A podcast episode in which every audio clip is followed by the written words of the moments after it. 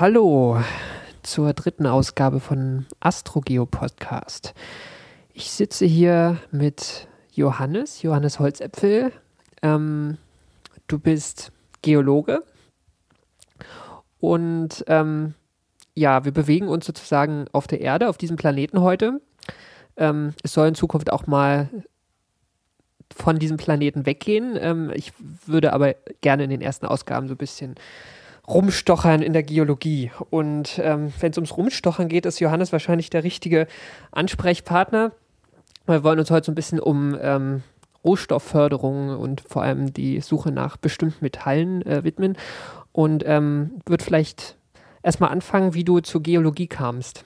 Hm, ja, zur Geologie bin ich eigentlich über dich gekommen. Ich habe erstmal Physik studiert und fand es dann irgendwie zu theoretisch und dann haben wir mehr oder weniger zusammen ja gewechselt von der Physik und du bist dann zu den Geowissenschaften gegangen und es hat sich sehr gut angehört und das hat mir dann sehr viel Spaß gemacht, hat auch Erinnerungen wachgerufen an ähm, mein erster großer Trip äh, nach Australien, wo ich dann auch selber schon Geologen getroffen habe und dann habe ich gedacht, ja, das könnte vielleicht mal was werden, wo man später auch Geld verdienen könnte und jetzt ist es seit einem Jahr so weit, dass ich fertig bin und ja, ich kann davon leben und ich verdiene somit mein Geld. Was macht für dich die Geologie aus? Mm, ich bin, ich bin der Erde sehr nah und weiß, was in der Natur vor sich geht. Das ist wahrscheinlich der größte Punkt, warum ich den Job eigentlich so gern habe. Ich bin immer in der Natur draußen und muss nicht so viel vor irgendwelchen Computern in klimatisierten Büros hocken und ähm, mache im Prinzip das, was ich in meiner Freizeit sonst auch mache, nur als Beruf. Ich wandere sehr viel und das ist ein kleiner Teil im Prinzip auch von meinem Beruf jetzt. Ähm, bleiben wir noch ein bisschen so in, in dem Studiumsbereich drin. Ähm, kannst du kurz so ein bisschen abreißen, was du im Studium gelernt hast, was dir jetzt im Feld sehr viel hilft? Ja, im Studium, gerade die ersten Vorlesung. Da haben, da haben wir viele über Steine identifizieren gelernt, wie man die bestimmt, wie man Minerale bestimmt und wie solche Sachen dann auch im Gelände aussehen können. Und die ganzen Exkursionen, die in der Uni äh, eben auch angeboten werden, die helfen mir jetzt, äh, mich als Geologe im Gelände zurechtzufinden, wie funktioniert Kartieren und wie funktioniert im Prinzip Gesteinsansprache und wie, wie man Texturen speziell anspricht und wie man die beschreibt. Das ist das, was ich eigentlich im Studium gelernt habe. Das ist aber leider sehr früh gewesen und deswegen habe ich vieles davon schon wieder vergessen und muss das jetzt im Schnellkurs immer wieder nachschlagen und lernen. Aber die ganze Methodik, die hinterher im Studium oder eher am Ende kommt mit vielen teuren Geräten, die für die Wissenschaft sehr wichtig ist, da haben wir nicht mehr so viel damit zu tun, wenn wir das alles outsourcen. Wenn wir chemische Analysen haben wollen, dann schicken wir das in ein Labor und dann wird es dort für uns gemacht. Wir kriegen dann nur die Ergebnisse und müssen uns um das Gerät eigentlich nicht mehr kümmern. Wir wissen nur, das gibt's und das war's. Und das war auch schon, ähm, als du dann in deinem Studium so Richtung Diplomarbeit gegangen bist, war das auch letzten Endes schon so, dass du eigentlich nur mit Ergebnissen von äh, großen Analytikgeräten zu tun hattest? Nee, also mein, meine Diplomarbeit, die hat eigentlich sehr wenig inzwischen mit meinem Beruf zu tun. Die war sehr, sehr analytisch und sehr stark laborfixiert. Ich war nicht im Gelände, ich habe Proben aus dem Labor, aus der Sammlung bekommen und musste spezielle Methoden selber entwickeln, wie ich die zu analysieren habe. Es gab damals noch kein, keine Methode für, für die Sorte Mineral, die zu analysieren und das war irgendwie so mein Thema. Und da habe ich gemerkt, nee, Laborarbeit ist nicht das, was ich wollte. Ich wollte ins Gelände und deswegen habe ich mir dann auch einen Job gesucht, wo ich dann eher im Gelände irgendwie rumspringen kann und nicht einfach nur jeden Tag immer ins gleiche Büro laufen muss und die gleichen Leute sehe. Ich bin jeden Tag draußen in der Natur und es macht Spaß. Würdest du sagen, die Geologie ist ähm, so zweigeteilt? Also ich habe irgendwie nicht so ganz den Eindruck ähm, bei jetzt Kommilitonen, wie viele jetzt später ähm, tatsächlich in Jobs gelandet sind, wo sie auch im Gelände arbeiten können. Hast du da ein Gefühl? Mm, es gibt natürlich die, die Rohstoffgeologen wie mich jetzt, die eher im Gelände zu tun haben, aber es gibt auch andere Bereiche von der Rohstoffgeologie, wo dann auch nicht so viel im Gelände gemacht wird. Ich glaube, ähm, man kann nicht sonderlich, man kann nicht sagen, dass es zwei Bereiche sind, die greifen ineinander ein und klar, der eine ist mehr Labor, aber wie schon gesagt, wir schicken unsere Proben ins Labor und wir sind abhängig von den Ergebnissen aus dem Labor, also ohne das geht es nicht und auch Wissenschaft ist nicht total tot für mich. Ich bin weiterhin interessiert an neuesten Erkenntnissen, wie sich Lagerstätten bilden und wie das funktioniert. Und da arbeiten wir Hand in Hand mit Universitäten und Wissenschaftlern, die an der Front arbeiten, einfach damit wir das neueste Wissen für unsere Exploration verwenden können, damit man da eben auch Geld spart. Genau, also diese Analytik, da würde ich vielleicht ein bisschen später noch einsteigen, ähm, um was es sich da so alles äh, handelt. Ähm, fangen wir doch vielleicht ähm, aber erstmal mit deiner Arbeit an. Also du hast deine Diplomarbeit gemacht. Was war das Thema eigentlich? Das war Pyromorphite aus dem Schwarzwald. Pyromorphite sind ein Bleiphosphat und es bildet sich in Verwitterungszonen von Bleilagerstätten. Und die sehen hübsch aus und man kann viel mitmachen, aber sonderlich brauchbar sind sie für die Wirtschaft nicht.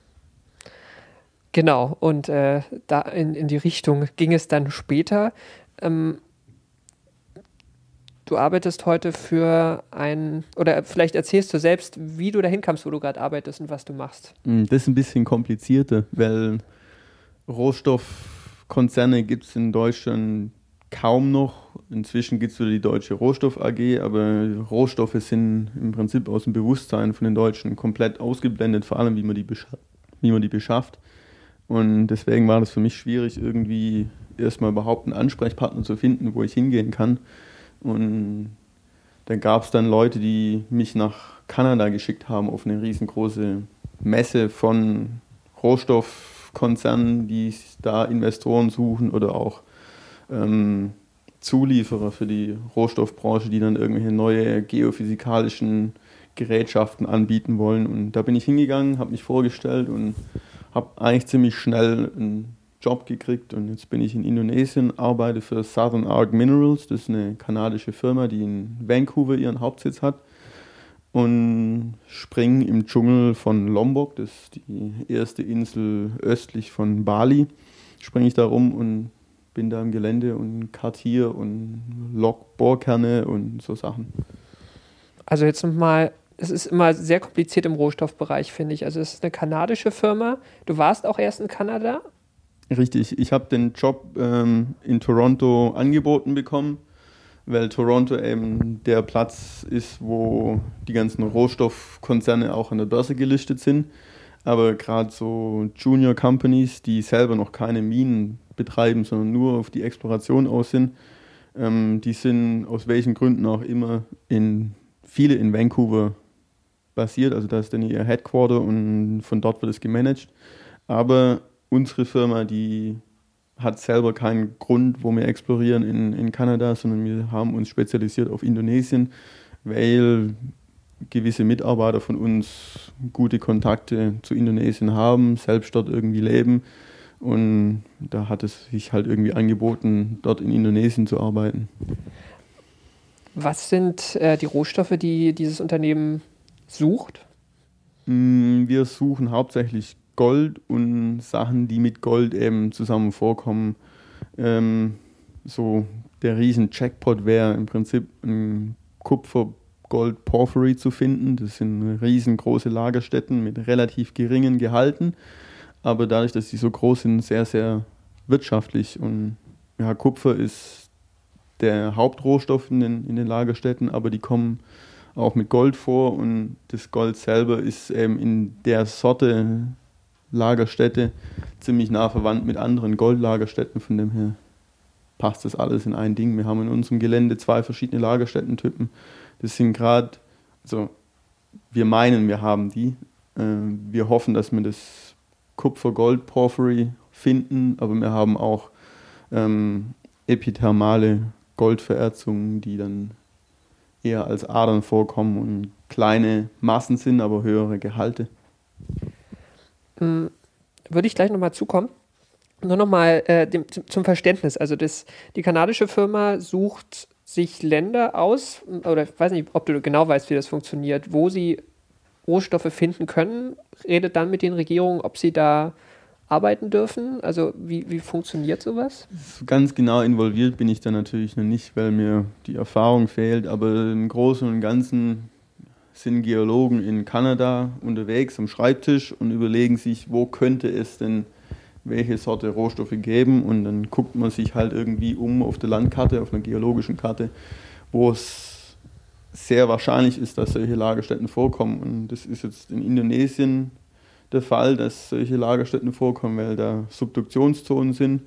Und es ist im ganzen pazifischen Ring of Fire der Fall, dass es überall Porphyries und epithermale Lagerstätten gibt. Und deswegen sucht man auch dort. Das ist wie, man sucht Elefanten in Afrika und nicht irgendwo in Sibirien.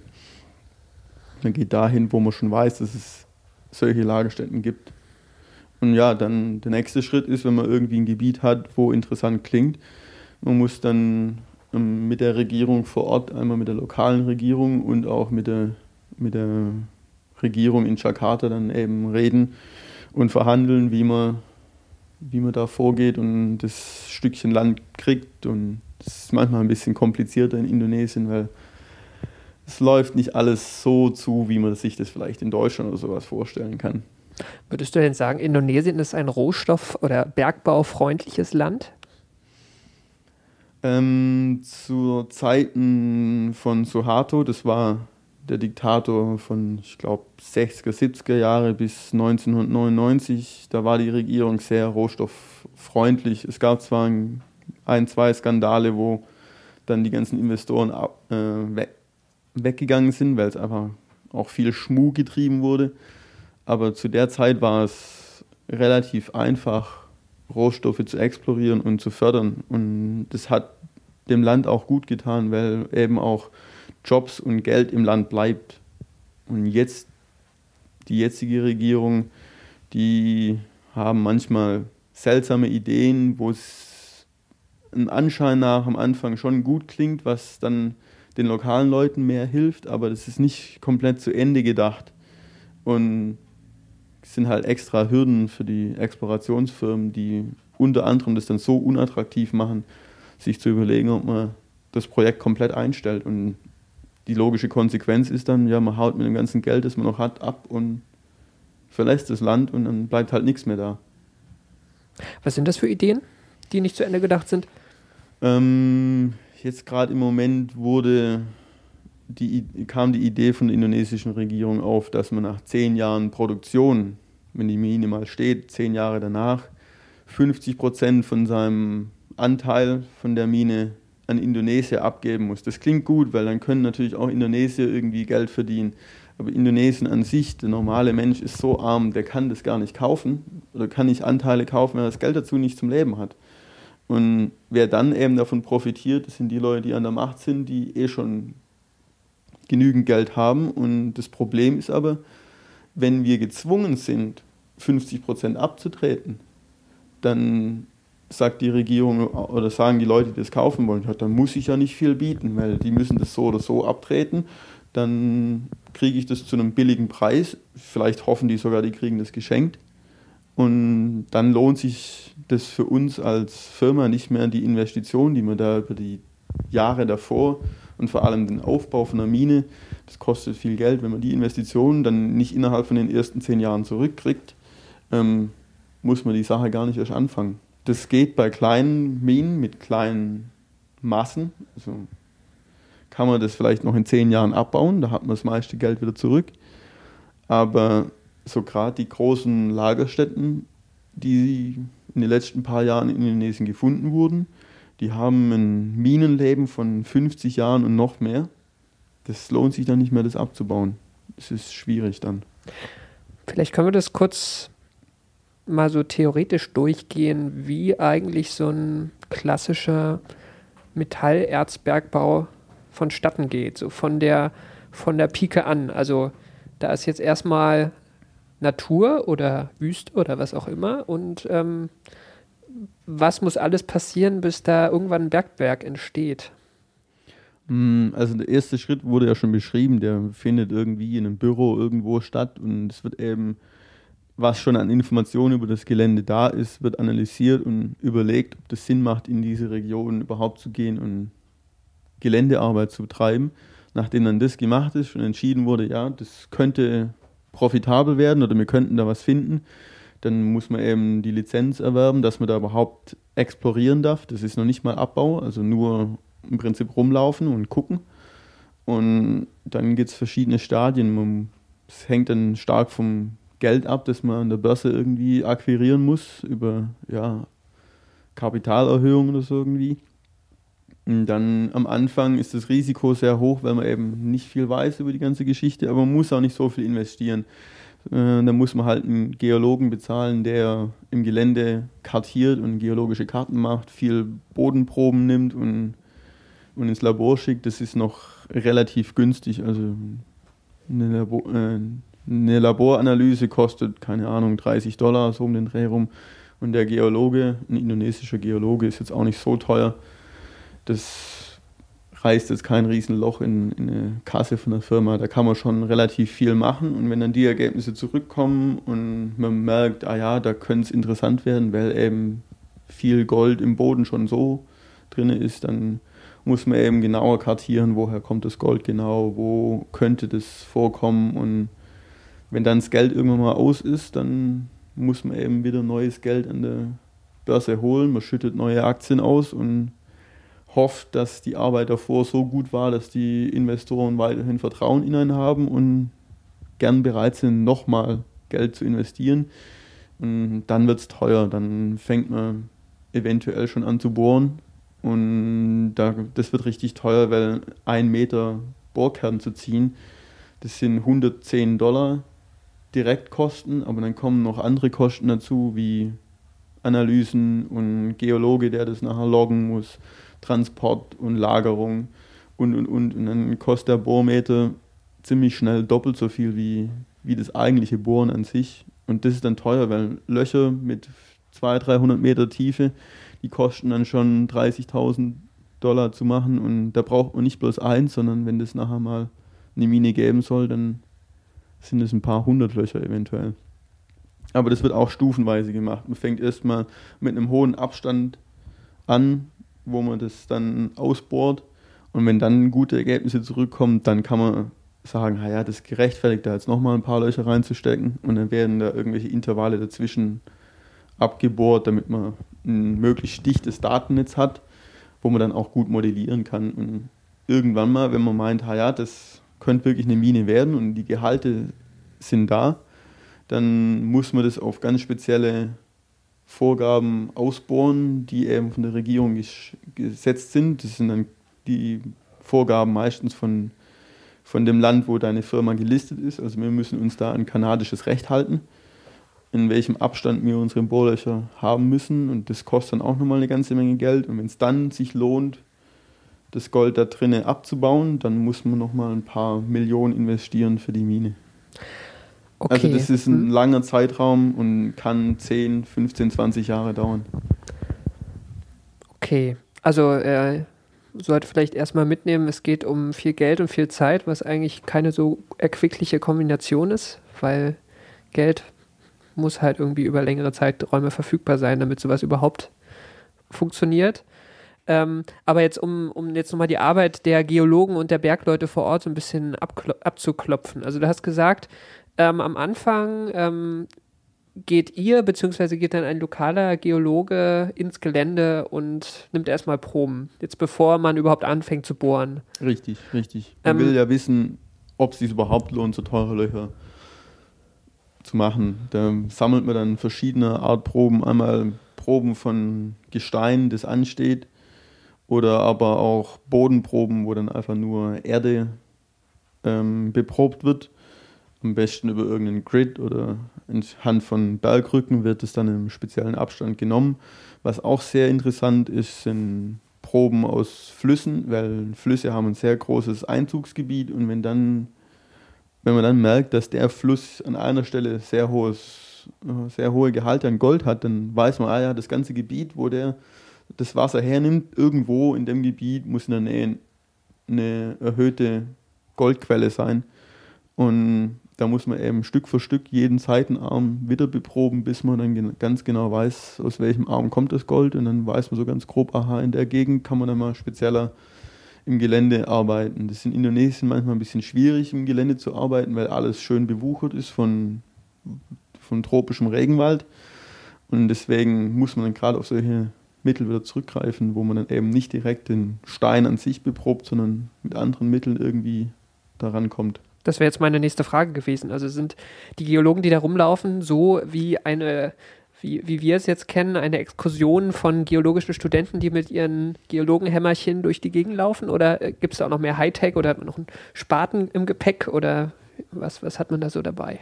Also in Indonesien ist es von Vorteil, dass äh, lokale Arbeitskräfte sehr günstig sind. Da kann man dann mit ein paar Leuten mehr ins Gelände gehen, die dann Hammer oder so irgendwas tragen, aber auch eine Machete, damit man eben den Wald wegkriegt an den Stellen, wo man laufen will.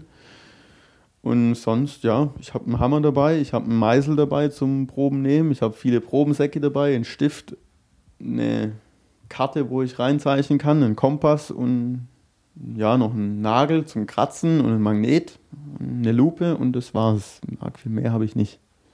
Das sind ziemlich einfache Mittel und deswegen ist auch der erste Schritt relativ günstig, weil man eben nicht teures Gerät braucht. Man braucht es keine tollen, teuren physikalischen Geräte, die irgendwelche magnetische Schwankungen im Erdfeld oder so irgendwas messen. Und auch keine Mikrosonden, die jetzt irgendwelche ähm, Elemente, Elementkonzentrationen ausrechnen können. Also auch das wie viel Gold da jetzt jeweils drinsteckt, das weißt du eigentlich gar nicht, wenn du das, im Gelände bist. Nee, das weiß ich nicht, wenn ich im Gelände bin. Äh, es gibt bei der Sorte epithermale Lagerstätten spezielle Texturen, die eben interessant sind, wo man dann eben sagen kann als, als Geologe, ja, das sind sehr schöne Texturen, wo sehr wahrscheinlich höhere Goldgehalte drin sind, aber die können auch entstehen ohne ohne irgendein Gramm Gold zu haben. Und deswegen einfach Probe sammeln, ab in den Sack, beschriften, woher man es hat, mit einem GPS-Gerät, das ist auch noch dabei, damit man genau weiß, woher man die Proben genommen hat. Und dann kommt das Ding ins Labor und zwei, drei Wochen später kommen die Ergebnisse zurück und dann weiß man, ah ja, das war wirklich gut. Oder nee, das war zwar schön anzuschauen, aber kein Gehalt. Nichts drin. Pech gehabt.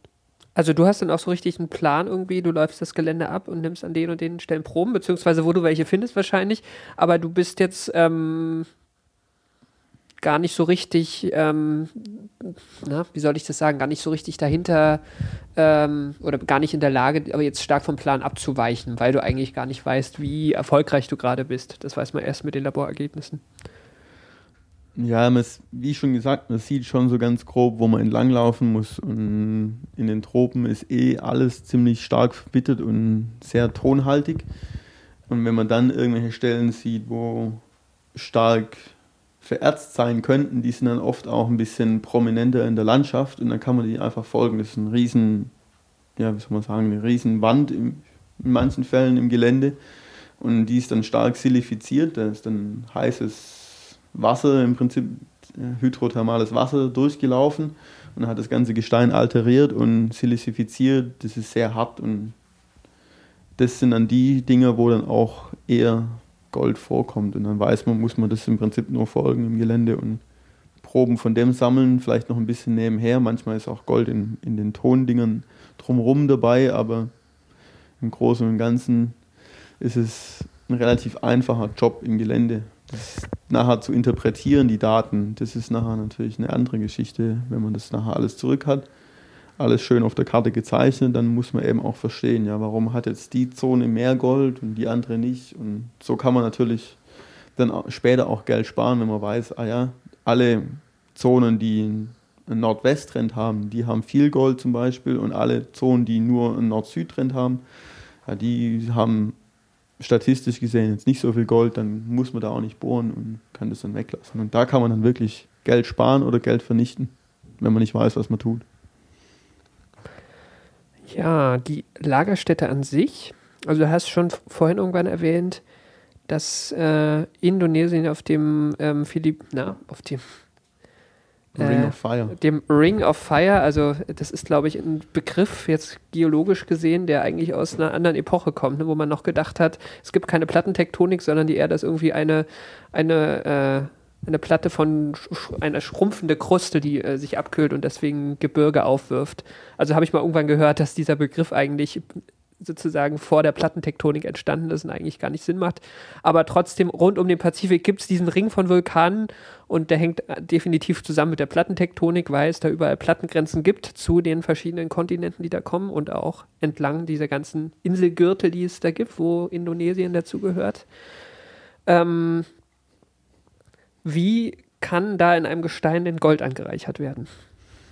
Ähm, das sind zwei, das ist sind mehrere Prozesse. Also je nach Lagerstättentyp sind es unterschiedliche Vorgänge, die da passieren. Wenn wir jetzt gerade wieder zurück zu den epithermalen Lagerstätten gehen, ähm, da ist was, was heißt epithermal? Äh, niedertemperiert. Das ist die Entstehungstemperatur von den Lagerstätten. Die ist nicht so hoch wie jetzt bei anderen Lagerstätten und deswegen heißen die epithermal. Okay, was für ein Temperaturbereich ist es? Also was ist niedrig, was ist da hoch? Ja, das ist mehr als einen normalen Wassertopf bei uns auf dem Herd. Das sind so circa 200 Grad etwa und da ist das Wasser durch den hohen Druck, der auf dem Wasser lagert, immer noch eine Art Flüssigkeit. Und in dem Zustand, wenn es so heiß ist, das sind nicht, ist nicht nur Wasser da, das, da wird eine ganze Menge Elemente werden da gelöst und bilden sich komplizierte Komplexe. Man muss dazu sagen, also wir sind jetzt irgendwo tief in der Erdkruste, also schon wahrscheinlich ein paar Kilometer tief oder so, wo auch ein entsprechender Druck herrscht, wahrscheinlich. Ähm, so das normale epithermale, die normale epithermale Lagerstätte bildet sich so circa ein Kilometer tief. Aber der Ursprung von der Temperatur liegt natürlich tiefer und hat natürlich auch was mit der Subduktionszone zu tun und dem Magmatismus, der zur Subduktionszone gehört. Ähm, in dem Fluid, das ich gerade eben erwähnt habe, da sind dann unter anderem Elemente wie Quecksilber, Gold, Silber, die sind da alle gelöst drin. Und wenn das Fluid aufsteigt, irgendwann mal ist der Druck so gering, dass es eben nicht mehr normal flüssig ist, sondern es fängt dann an zu kochen. Dann gehen spezielle Gase entweichen. Und solche Gase, unter anderem Chloride, haben eben die, das Gold auch in Lösung gehalten. Und wenn die dann fehlen, das sind dann auch Schwefelkomplexe, die entweichen auch. Und wenn die dann nicht mehr da sind, dann bleibt das Gold zurück, eben aber nicht in der Lösung, sondern fällt aus zusammen mit Quarz und bildet dann schöne Quarzadern mit Gold. Also dieses Fluid, also dieses Fluid ist letzten Endes ein Begriff für Wasser mit äh, gelösten Sachen drin. Ähm, enthält alles Mögliche, also Schwefelverbindungen und Metalle und was weiß ich, wahrscheinlich noch Chlor und, ähm, und bestimmte Sachen davon sind flüchtig, wenn es aufsteigt und die Metalle bestimmte Metalle nicht und die fallen dann aus beim Aufstieg sozusagen. Deswegen sind an der Oberfläche überhaupt Metalle zu finden. Kann man das so sagen? Ja, ich glaube, das klingt ganz vernünftig, so kann man das schon sagen. Mhm. Ähm, in welchen Tiefen ist diese, ist diese Ausfällung passiert? Also das ist dieser Kilometer. Ja, so ganz grob bei 200 Grad, wenn, das, wenn der Druck dann zu gering ist und es dann anfängt zu kochen, sagt man, weil es wie im Dampfdruck Topf, wenn da irgendwie, wenn man schnell den Deckel aufmacht, dann wird der Druck einfach reduziert und dann sieht man, wie da plötzlich das Wasser anfängt zu kochen, weil es einfach zu heiß ist.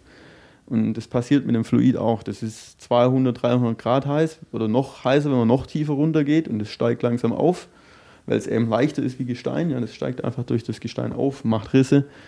Und beim Aufstieg kühlt sich ab, aber eben nicht schnell genug und deswegen kann es zum Kochen kommen und da trennt sich dann im Prinzip, man sagt da zwei Phasen, das bleibt die flüssige Phase zurück und eben auch eine Gasphase entweicht. Und mit der Gasphase entweichen spezielle Elemente, die eben Gold in Lösung halten. Und dann ist es nicht mehr gelöst und fällt dann eben als dritte Phase, als Festbestandteil aus und bildet unsere Lagerstätte. Wie sieht dieses Gestein dann aus, was ihr findet? Mm. Sollte man mal selber sowas finden? Also die Ader, wo das Gold drin vorkommt, man sieht das Gold in der Regel nicht. Das ist so mikroskopisch klein, dass man das gar nicht sieht, aber Ähm, die Ader ist weiß, Quarz, aber sehr feiner Quarz. Man sieht auch die einzelnen Kristalle vom Quarz in der Regel nicht. Das ist einfach sehr, sehr feiner Quarz. Ähm, hat auch was mit der Temperatur zu tun, wo das ausfällt, weil die Temperatur sehr niedrig ist. Ist es thermodynamisch stabile, eher ein Silikatgel auszufällen, anstatt einen richtigen Quarzkristall, der einfach thermodynamisch zwar stabiler wäre, aber ähm, verhindert ist durch die, wie sagt man dazu, Dynamik oder so. Und deswegen bildet sich dann ein mehr oder weniger amorphes Quarzgebilde, das dann sehr weiß aussieht, milchig weiß, man ist nicht transparent und oft hat es irgendwelche Bänderungen drin, was dann verschiedene äh, Fluidschübe sind. Wenn dann der erste Schub vorbei ist, dann kommt vielleicht ein anderer Schub, der leicht andere Chemie hat und dann bilden sich da schöne Bänder drin.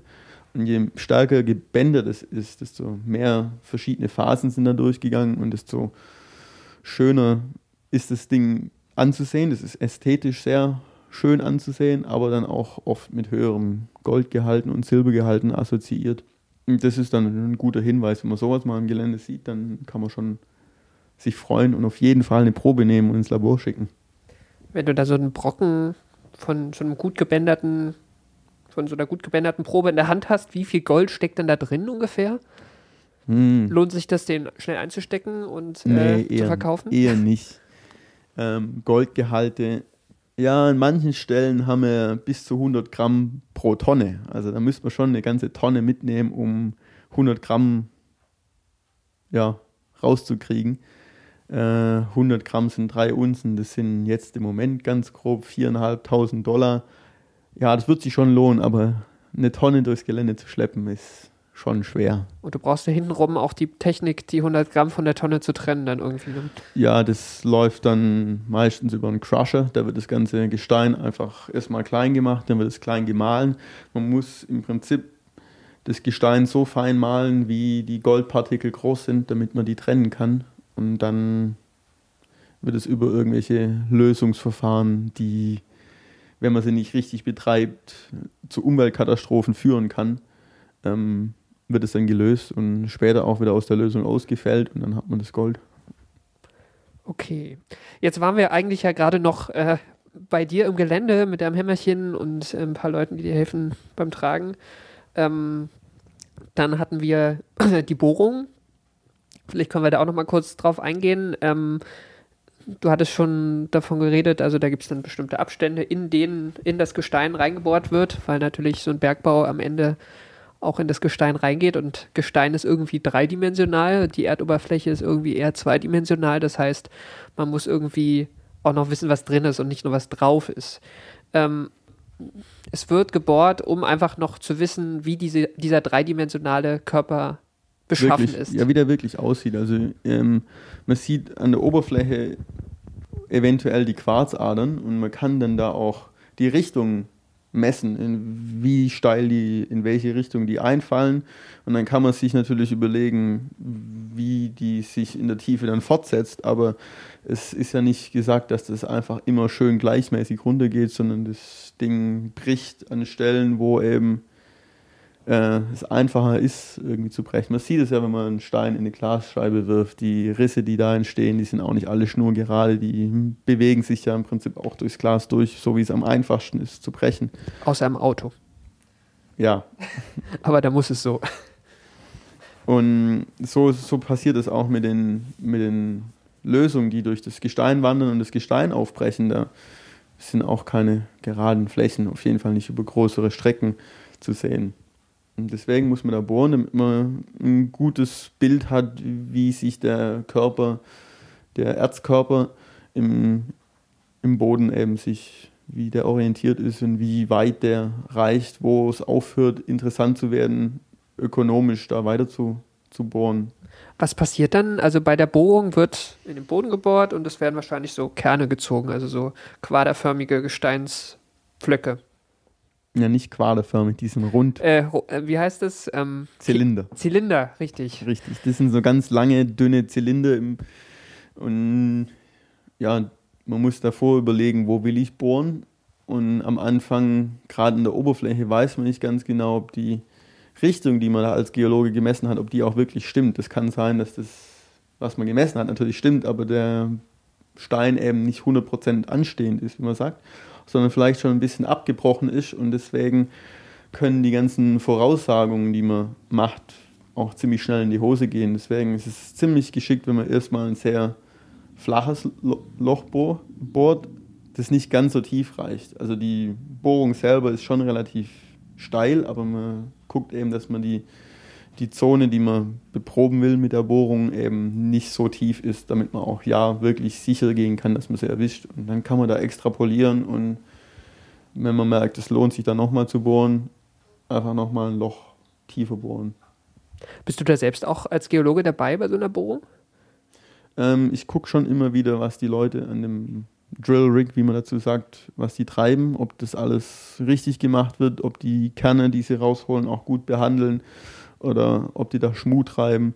Ähm, aber selber die Bohrung durchführen, tue ich natürlich nicht. Also das sind dann lokale oder internationale Bohrfirmen, die da irgendwie eingekauft, engagiert werden. Ja, richtig. Das ist eine Firma, die wird von einem Westler betrieben, aber das ist eine indonesische Firma, die sich spezialisiert hat eben auf Indonesien und hat viele indonesische Leute angestellt, die dann eben auch die Bohrungen durchführen. Und das ist natürlich dann auch wieder Geld, was im Land bleibt und wo die Leute froh sein können, dass sie einen gut bezahlten Job haben. Wie viele Einheimische sind denn überhaupt ähm, so beteiligt, so wenn man von Anfang bis, bis Ende geht? Das ist, sind schon einige. Ich weiß nicht, wie das von Anfang bis Ende ist, da ich ja erst ein Jahr dort arbeite, kann mhm. ich das nicht so sonderlich sagen, wie es von Anfang bis Ende aussieht. Aber im Moment haben wir ganz grob fünf, sechs Geologen und Management, die aus der westlichen Hemisphäre kommen. Und dann ein, zwei Leute, die aus den Philippinen kommen. Und der Rest, was ein sehr großer Teil ist, sind lokale Leute, also aus Indonesien. Die kommen nicht zwangsweise alle aus Lombok, aber aus Java haben wir Leute, wir haben Leute aus Papua. Und die, sage ich mal, einfacheren arbeiten, da haben wir dann lokale Leute, die aus dem Dorf kommen, die uns dann helfen, irgendwie äh, Sachen zu transportieren im Gelände oder ja, auch mal als Guide helfen, damit man weiß, wo man hingeht und die helfen dann auch Gespräche mit lokalen Leuten zu führen, damit man dann eben, ja, wie sagt man dazu, damit die lo lokalen Leute wissen, was wir machen, damit es nicht so aussieht, als ob wir da bloß reingehen und Rohstoffe rausholen und uns alles andere scheißegal ist. Wir wollen ja im Prinzip auch Verantwortung zeigen. Wir haben Schulen gebaut vor Ort und wir haben Brunnen schon gebohrt, damit die Leute sauberes Wasser haben. Also wir tun ähm, relativ viel. Man kann bestimmt mehr machen, aber das muss sich natürlich wirtschaftlich auch alles rechnen. Wenn dann später mal eine Mine da ist, wo dann wirklich auch gefördert wird, wo man dann ein Produkt hat, das man verkaufen kann, dann kann man natürlich weitaus mehr für die lokalen Leute machen. Also eine Mine ist, ist immer eine Chance für die lokale Bevölkerung, ähm, damit da auch Geld im Land bleibt und eben auch der Lebensstandard dramatisch steigt wenn man Minen in Nachbarinseln anguckt, was da alles investiert wurde, das ist schon beeindruckend. In, da gibt es eine riesengroße Mine Bado Hijau, das ist eine Insel, ist eine Lagerstätte, eine Insel weiter im Osten. Und da hat der Betreiber von der Mine dann Schulen gebaut, Krankenhäuser gebaut, wo dann eben nicht nur die Arbeiter dort davon profitieren, sondern die ganze Dörfer. Der kann dann der Verwandte von einem Arbeiter dort dann auch ins Krankenhaus. Die Kinder bekommen eine gute Ausbildung, die werden eventuell dann auch auf eine anständige Universität außerhalb von der Insel geschickt. Einfach damit die Leute, die man dann als Minenbetreiber anstellen kann, eben vor allem lokale Leute sind, dass die auch wissen, ja, ja, die machen was Gutes und man muss die nicht bekämpfen. Wie ist denn generell das, das Ansehen? Also es ist ja eher eine, eine ländliche Gegend, ne, wo ihr da unterwegs seid, also auch vom, von der Struktur, von der Bildung? Das ist alles noch sehr einfach. Also, also ähm, wie, wie, wie stehen die denn überhaupt gegenüber, gegenüber Bergbau und gegenüber westlichen Firmen, die da aktiv sind? Also du mhm. sagst jetzt, also bauen Schulen und so weiter, das klingt nach eher nach einer positiven Strahlkraft. Also gibt es auch die andere Seite des Spektrums? Ähm, wir haben in unserem Gelände vier größere Dörfer mit anderen Siedlungen drumherum und in denen Dörfern, wo wir natürlich die Arbeiter herholen, sage ich mal so, die sind uns eigentlich wohlgesonnen und die profitieren natürlich auch von uns, weil wir in manchen Tagen, das sind alles nur Tagelöhne, das tut einem dann leid, wenn man die nicht irgendwie das ganze Jahr über beschäftigen kann, aber wenigstens haben sie für viele Tage im Jahr einen guten Job, der sicher ist, wo sie nicht umkommen oder sonst irgendwas. Und die sind natürlich froh, dass wir da sind. Das sind hunderte von Leuten, die wir da angestellt haben. Die kriegen einen, einen Lohn, der ist nicht schlecht, aber ich glaube, wenn man das dann irgendwelchen Leuten in Deutschland sagt, dann denkt man auch, das ist Ausbeutung. Also die kriegen 5 Euro am Tag. Das ist nicht sonderlich viel, aber mehr als nichts, was sie sonst kriegen würden, weil es gibt sonst keine anderen Arbeitgeber vor Ort.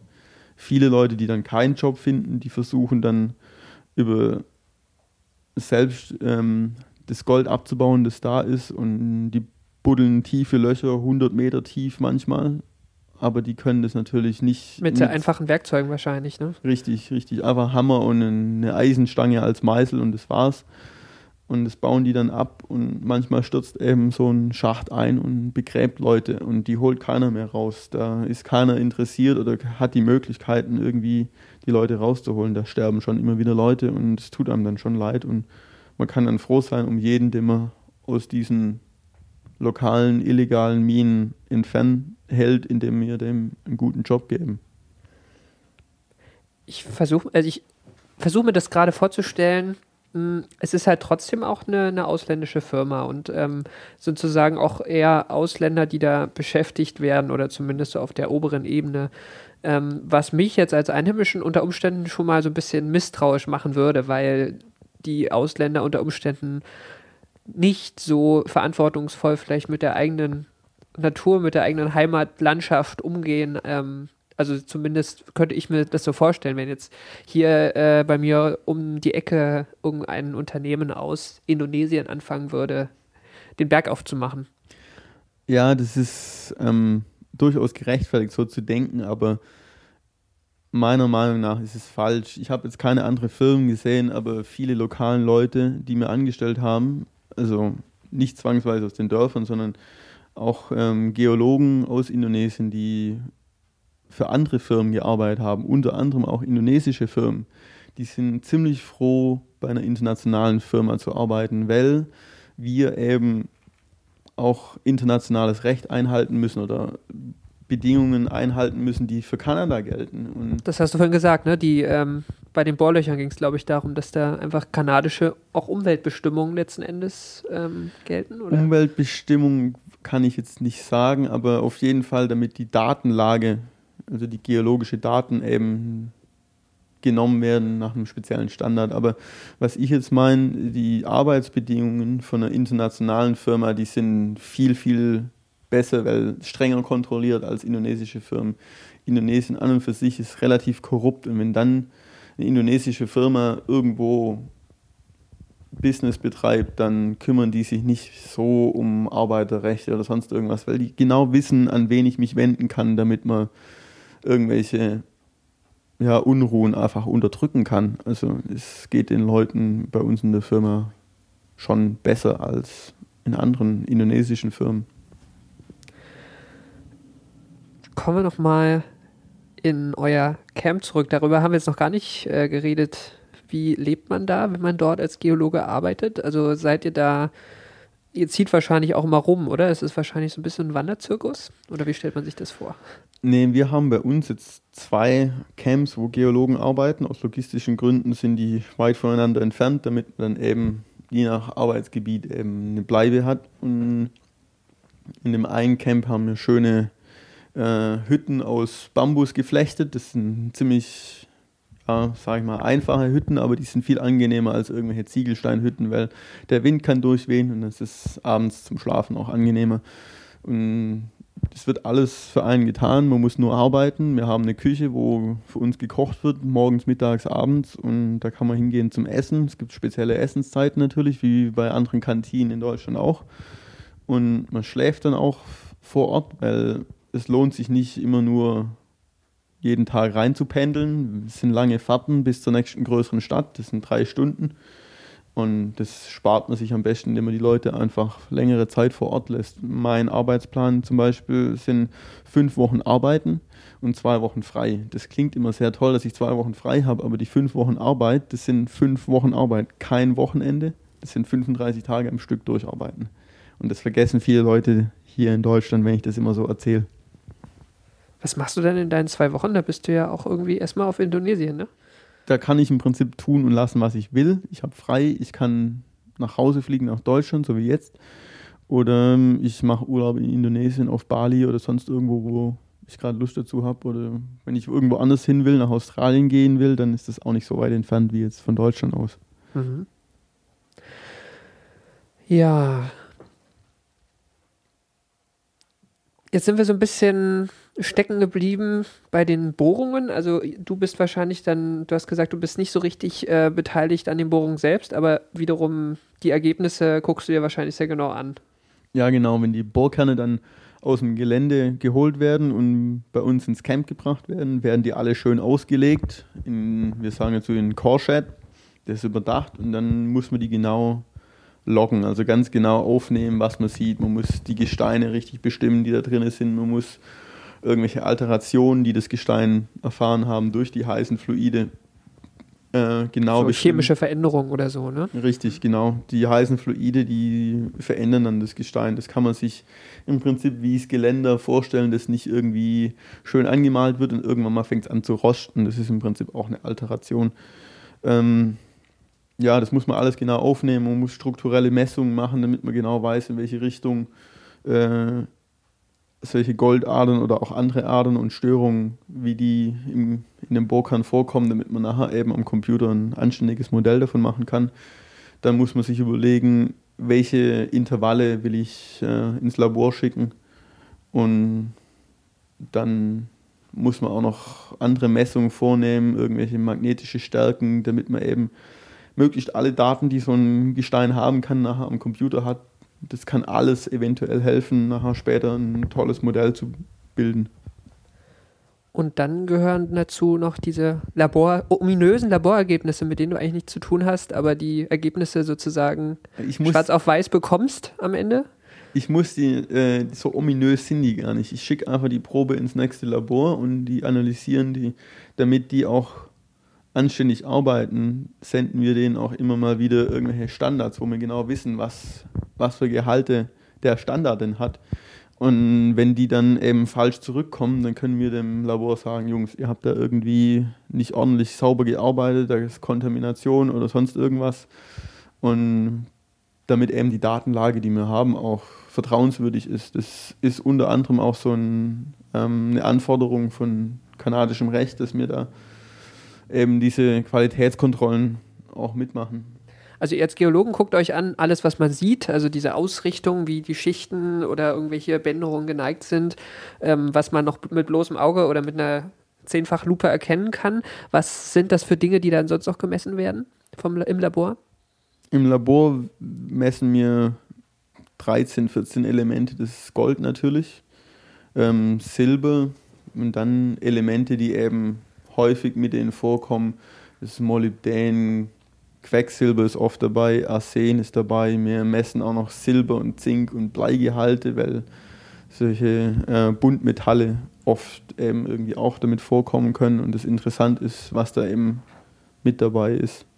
Und ja, Mangan messen wir einen ganzen Zoo voll Elemente, die dann eventuell auch helfen können, die Lagerstätten untereinander zu unterscheiden weil die andere geochemische Signaturen haben. Und das kann auch helfen, neu zu entdecken, wenn man dann genau weiß, ah ja, die Signatur im Gestein, die führt irgendwann mal zu, zu einer Goldader. Und wenn man das Gold selber noch nicht nachweisen kann, eventuell die Signatur schon in einem größeren Abstand sichtbar. Nicht wirklich sichtbar, aber man sieht es ja eben an den Analysen und das kann dann helfen, neue Lagerstätten zu finden. Das klingt aber jetzt schon so ein bisschen auch irgendwann nach Computerarbeit. Also, dass du dann schon so ein bisschen ja. mit Excel rummachst und äh, schaust, was sonst noch irgendwo gefunden wurde und so weiter. Natürlich, Computerarbeit ist, ist involviert an. Das ist das Tolle an der Geologie, weil eben alles dabei ist. Nicht nur Computerarbeit, aber auch nicht nur jeden Tag schwitzen durchs Gelände rennen, sondern man muss einfach alles super gut können, damit es funktioniert. es greift alles ineinander über. Und dann kommt irgendwann der Punkt, wo die Untersuchung abgeschlossen ist und dann schreibst du wahrscheinlich einen Bericht, wo irgendwie drin steht, äh, Bergbau aufmachen oder nicht. Ja, ich mache das nicht, dafür bin ich noch ja, zu wenig erfahren, aber ich muss jeden Monat einen Bericht schreiben, was ich als unerfahrener Geologe getrieben habe, wie viele Proben ich genommen habe, wie meine Ge Geländekarte inzwischen aussieht. Das berichte ich dann meinem Senior Geologist, der dann sich weiter Gedanken macht über das ganz große Bild von unserem Projekt und der sitzt, setzt sich dann zusammen mit dem Chefgeologen von unserer Firma und die entscheiden dann, wie dann die große technische ähm, Strategie dann vor uns aussieht für die nächsten paar Monate. Und ja. Wir haben es ja vorhin schon mal leicht angerissen. Also kannst, kannst du es nochmal kurz erzählen, was, was dann im Zweifel passiert? Also wenn jetzt wirklich der Goldgehalt so hoch ist, dass es sich unter Umständen rechnet, da was zu machen? Wenn das der Fall ist, gibt es verschiedene Möglichkeiten für Firmen. Das ist abhängig natürlich wieder, was für eine Lagerstätte man gefunden hat. Eine kleine Lagerstätte, so epithermale Lagerstätten, die haben meistens eben nicht so große Massen. Da braucht man dann auch nicht so großes Equipment nachher, um eine Mine zu betreiben. Da reicht einfach ein kleinerer Laster, es reicht eine kleinere Aufbereitungsanlage. Und die kosten natürlich dann alle ein bisschen weniger. Und das kann man dann zur Not auch selber noch finanzieren. Und dann kann sich die Firma überlegen, ja, ich baue selber die Mine auf und ich streiche selber die Profite ein. Und die andere Möglichkeit ist, das Projekt komplett zu verkaufen. Man kann dann irgendwie eine größere Firma, die sich spezialisiert hat auf Abbau und eben nicht Exploration, die, der kann man dann das ganze Paket an Daten, was man hat, den Leuten verkaufen und sagen, ja Jungs, da ist so und so viel Gold drin, das könnt ihr so und so abbauen, das ist so und so viel wert und dann wird da verhandelt, bis beide Seiten glücklich sind und dann kann man das verkaufen. Die dritte Möglichkeit ist ein Mix aus beidem, ist ein Joint Venture.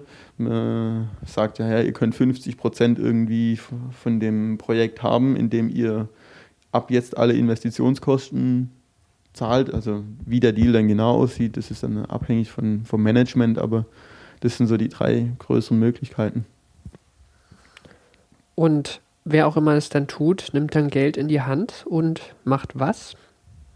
Mhm, der baut dann eben die ganze Förderungsanlagen. Wenn das eine Underground Mine wäre, müsste man einen Schacht äh, für die Underground Mine bauen. Man braucht die ganzen Anlagen, um das Erz zu verarbeiten. Das ist, wie schon vorhin erzählt, ein Crusher. Im Prinzip kann man sich das vorstellen wie ein Ice Crusher, bloß eben größer. Da kommen dann große Blöcke Gestein rein. Das wird dann auf kleinere Größen reduziert, dass es dann eben in eine Mühle gehen kann und dann wird es zu feinem Pulver verarbeitet. Und die Anlagen müssen, müssen natürlich aufgestellt werden. Dann werden wahrscheinlich noch weitere Unterkunftsmöglichkeiten äh, geschaffen, damit die ganzen Minenarbeiter, die viel mehr sind als nur ein Explorationsteam, auch unterkommen können. Und wenn dann noch Geld übrig ist, kann man später auch mal noch eine Schule eben hinstellen für die lokalen Leute. Wenn die Mine dann ein bisschen Profit eingefahren hat, wahrscheinlich. Ja, das wird wahrscheinlich dann erst nach dem Aufbau von der Mine der Fall sein. Was, was, äh, du hattest gesagt, also man kann es richtig und man kann es falsch machen, diese Aufbereitung, was jetzt die Umweltrisiken angeht. Ist das auch eine Frage des, des Rechtssystems oder der, des Staates, der da aktiv ist? Oder der Nationalität der Firma, die da ankommt? Ich weiß nicht genau, wie indonesische Firmen sowas machen, aber ich sehe es an indonesischen kleinen Berg Bergarbeitern, von denen ich schon berichtet habe, die holen das Gestein auch raus und müssen das verarbeiten. Und die haben die gleichen chemischen Mittel oder die müssen die gleichen chemischen Werkzeuge anwenden, damit das Gold eben aus dem Gestein gelöst wird. Aber die wissen nicht genau, was die Gefahren damit sind. Die merken, ah ja, ich kann mit Quecksilber Gold lösen und ein Amalgam bilden und ich weiß auch nachher, wie ich das Gold aus dem Amalgam rauskriege. Das nimmt, nimmt man einfach das Amalgam und hält es übers Feuer, dann verdampft das Quecksilber, aber genau das ist das Problem. Dann gucken sie schön über die dampfende Schale und atmen das ganze Quecksilber ein und die Lebenserwartung sinkt bei jedem Atemzug. Und das ist natürlich dann die falsche Möglichkeit. Der ganze Dampf setzt sich dann in der Umgebung ab, die ganzen äh, Reisfelder und andere Gemüsefelder, die dort betrieben werden, die sind alle quecksilberhaltig. Ganze Flüsse sind eventuell quecksilberhaltig. Ich esse keinen Fisch mehr aus Flüssen, nur aus dem Meer. Und das sind halt die negativen Seiten von falschem, von falscher Verarbeitung. Und eine internationale Firma wie wir jetzt, die müssen natürlich irgendwie auch Verantwortung äh, zeigen für, für irgendwelche Schandtaten, die sie machen. Und deswegen hoffe ich, dass sowas erst gar nicht anfängt. Also wenn irgendein Unfall passieren würde, müssten wir großartig Kompensationen zahlen, die ein Vielfacher sind, wie einfach von vornherein alles richtig zu machen. Und die haben im Zweifel auch eine böse Presse zu Hause dann, ne? Die, richtig. Die draufhaut, ja. Wie ist denn der, der Anteil äh, in Indonesien oder auf der Insel, wo du jetzt konkret bist? Wie hieß sie noch gleich? Lombok. Lombok. Ähm, wie, wie, wie, groß ist die? Wie groß die Insel ist? So Vergleich. Äh, ähnlich wie Bali. ähm, also schon ein bisschen größer. Eine der größeren. Ja, also man braucht schon eine Weile, um von Norden nach Süden zu laufen. Also es sind, glaube ich, so 100 Kilometer in die eine Richtung und 100 Kilometer vielleicht in die andere Richtung. Ja, okay. So um den Dreh rum irgendwie es wohnen auch eine ganze Menge Leute dort. Also Indonesien ist enorm überbevölkert. Die Bevölkerungsdichte auf unserer Insel, die ist dreimal höher wie Durchschnitt Deutschland. Also das ist enorm. Egal wo man hingeht, es hat immer Leute. Wie groß ist so die ungefähr das, das Verhältnis von den, diesem kleinen einheimischen Bergbau und äh, etwas organisierterem von westlichen Firmen? Also auf der Insel jetzt in Lombok, soweit ich weiß, sind nicht so viele internationale Firmen. Es gibt äh, auf unserer Halbinsel, wo wir sind, zwei Firmen. Und wir haben auf unserem Gelände, je nach äh, Wetterlage, unterschiedlich viele Leute. Wenn es viel regnet, dann wollen die natürlich auch nicht in ihren wassergefüllten Schacht reinsteigen.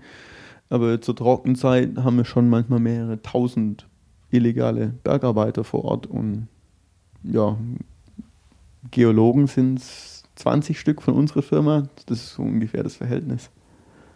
Okay, also auch diese Umweltprobleme, die dadurch ausgelöst werden in Flüssen, das ist schon ein sehr relevantes Problem auf der Insel, so im großen Maßstab. Das ist ein relevantes Problem, das ist auch bekannt.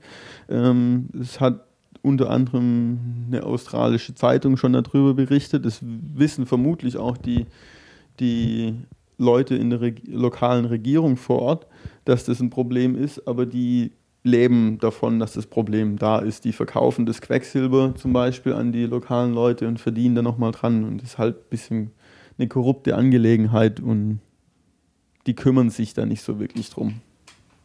Die profitieren einfach. Hm. Ja, wenn man jetzt irgendwie am Schluss so, also äh, aus der, aus der deutschen Perspektive klingt das alles immer so sehr unglaublich, finde ich. Also gerade für Leute, die jetzt auch sich mit so richtig mit Rohstoffversorgung, äh, mit unserer, unserem Rohstoffbedarf auch noch nie befasst haben, ist das immer alles sehr, sehr einfach auch vielleicht zu verteufeln. Das Einzige, was man, wovon man ein bisschen was hört, ist so Erdöl, ähm, unser Erdölbedarf und ähm, der ja mittlerweile immer mehr in ökologisch auch sehr sensible Regionen wandert, wie irgendwie Tiefsee und, und arktische, arktische Meere und so weiter. Ähm, wie fühlt sich das denn als Geologe vor Ort an? Also hast du das Gefühl, auch so, also hast du irgendwie so ein bisschen schlechtes Gewissen, äh, da zu arbeiten? Oder, oder also ist das, fühlt sich das falsch an? Oder wie, wie ist da deine Haltung dazu, zu deiner Arbeit? Also ich finde, ich tue ein gutes Werk, gerade eben, weil viele Leute bei uns auch äh, einen sicheren Job haben. Sicher nicht bloß was die Zukunft angeht, sondern auch was ihr Leben angeht. Wie schon gesagt, die Alternative ist, in so einen Schacht zu steigen und der kann jederzeit einstürzen. Und von dem her ähm, kann ich da ohne schlechtes Gewissen arbeiten. Und ich weiß auch, dass die Umweltbedingungen, die vor Ort katastrophal sind, nicht durch uns ausgelöst sind, sondern eben ein lokales Problem sind, die auch da wären, wenn wir, wenn wir nicht da wären. Also da sage ich jetzt mal, vielleicht auch ein bisschen blauäugig, da trifft uns keine wirkliche Schuld.